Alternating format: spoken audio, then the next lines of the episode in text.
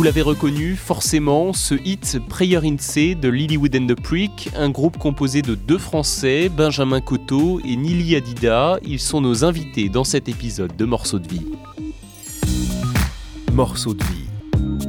Un tube, une histoire. Bonjour Nili, bonjour Benjamin. Bonjour. Prayer in C est devenu un tube planétaire, mais pas immédiatement. Est-ce que vous pouvez nous raconter déjà l'origine de ce titre? C'est un titre euh, qui a failli ne pas exister parce que lorsqu'on a terminé d'enregistrer notre premier album, vraiment le dernier jour, j'ai même la dernière heure de studio. Euh, on était en train de tout remballer. Ouais, exactement. On rangeait. On rangeait ce qui nous arrive rarement, mais on rangeait.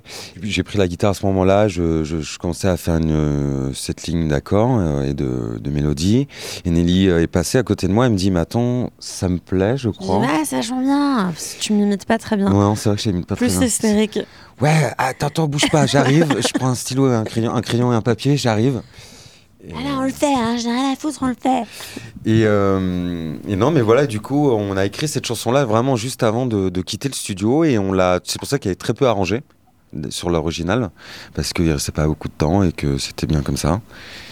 Donc ça, c'est un peu la jeunesse de ce titre. Ensuite, il y a eu le remix de Robin Schulz. Comment ça s'est passé? Comment est-ce que vous l'avez découvert? Nous, on était euh, à Bamako, au Mali. On était en train d'écrire le troisième album. Avait décidé de se faire plaisir et d'aller vivre un truc euh, un peu différent.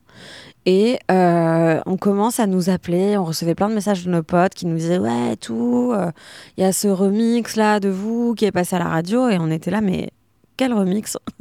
Et en fait, au départ, c'était un bootleg et qui devait pas forcément marcher, quoi, comme tout un tas de choses qui circulent sur la toile qui aboutissent à pas grand chose. Mais là, en l'occurrence, ça a pris extrêmement vite.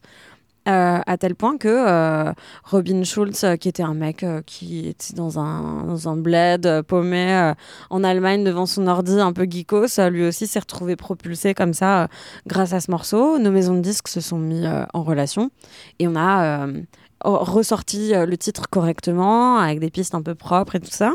Et, et puis voilà, on est devenu acteur, pleinement acteur de l'aventure à ce moment-là.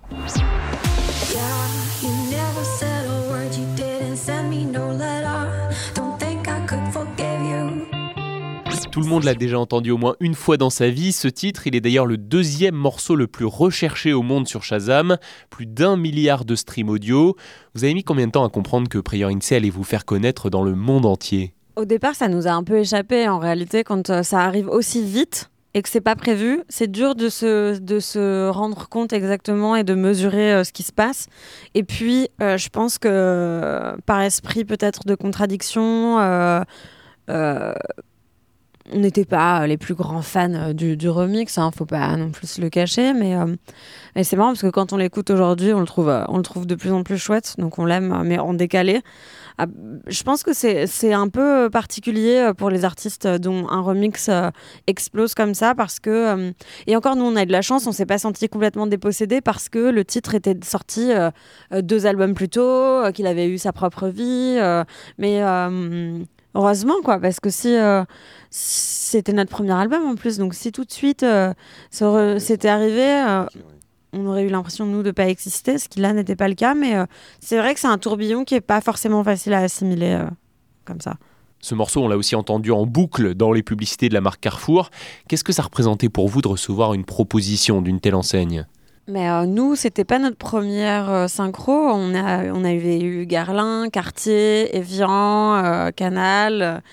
Virgin. Et du coup, euh, on a beaucoup de chance parce que euh, les marques ont tendance à, à, aimer notre, à aimer notre musique et à se projeter. On se rend pas forcément compte, mais euh, vu qu'on aime aussi nous l'image, peut-être qu'inconsciemment, on laisse de la place à l'image sur notre musique. Et ça doit forcément du coup attirer les publicitaires qui viennent nous rencontrer pour ça. Alors sur la forme, la grande majorité de vos chansons sont en anglais, la totalité d'ailleurs même dans votre dernier album Most Anything. Pourquoi ce choix? Euh, moi, j'ai un papa qui ne parle pas français, donc c'est ma langue euh, paternelle. Et euh, j'ai l'impression que l'anglais, ça a un rayonnement qui est moins. J'ai l'impression qu'avec le français, on n'a pas le droit à l'erreur. J'ai l'impression que c'est une langue qui est très. qui demande beaucoup de rigueur et sur laquelle on laisse pas passer grand chose. Puis peut-être j'ai un petit complexe d'infériorité parce que j'ai pas fait mes études en France, mais d'ailleurs j'y remédie car je suis en train de passer mon bac. Et euh, je pense que c'est- tout un tas de choses. Après, nous, euh, Ben comme moi, on a été vachement bercés par, euh, par de la musique anglo-saxonne. Donc, euh, c'est des refs euh, qui nous parlent. Et euh, même vocalement, on fait pas les mêmes choses euh, euh, en français en anglais. La langue, parfois, elle peut, euh, elle peut modifier un peu euh, la façon de chanter. Donc, je pense que l'anglais, c'est hyper adapté à ce qu'on aime et à ce qu'on a envie de faire.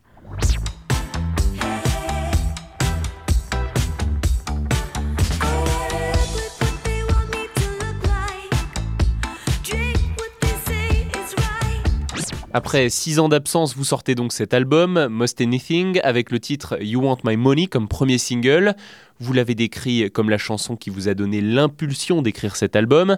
Si on parle un petit peu anglais, on y entend une sorte de critique d'un monde dominé par l'argent. Le mot money revient beaucoup. Il y a aussi cette phrase Je veux quitter ce monde couvert d'or. Quel est le message exactement de cette chanson? C'est un commentaire euh, sur la société de surconsommation dans laquelle on évolue et c'est aussi un commentaire sur euh, cette espèce de piège dans lequel on est où euh, d'un côté on nous culpabilise mais toutes les deux secondes sur notre façon de consommer, sur l'environnement euh, et, en parallèle on nous incite à contribuer euh, à cette détérioration. Euh, Il y a un espèce de foutage de gueule quand même qui est, qui est énorme. Et pour, et pour nous, euh, c'est pas aux gens euh, de, de changer en premier, c'est au système de permettre aux gens de changer. Donc, euh, donc voilà, c'est- c'est c'est- c'est un peu ça le mot. Et après cet album, est-ce que vous avez d'autres projets, des rééditions éventuellement? On, on a écrit beaucoup plus de chansons qu'il y, a- en a sur l'album. Le double. Vraiment. c'est vrai, ouais, non, le mais double, franchement, ouais. il- honnêtement, oui. Bon, le double, voilà, Et, j'ai pas euh, compté, mais oui. Non, mais vraiment, on a dû faire un tri de ouf. Donc, euh, on a encore beaucoup, beaucoup de morceaux dans les tiroirs et, euh, et on, a, on va les sortir à un moment donné. Et non, mais je pense qu'on aura aussi peut-être un moment rapidement envie de- d'en écrire d'autres euh, comme ça, mais sans se dire tiens, on se met la pression, pourquoi pas en écrire. Déjà, faisons cette, euh, cette foutue tournée là et euh, profitons de ça. Avant de, parce qu'on vient de passer deux ans à écrire quand même. Ce qui est énorme pour nous. D'habitude, on fait un album en quelques mois. Donc, euh, et en plus, on a écrit 2000 morceaux. Donc, je pense que là, ça va, ça va aller pendant un petit moment. moi, moi, même à la maison, là, toi, je sais pas ce que tu fous en ce moment, mais moi, je touche pas un instrument, quoi.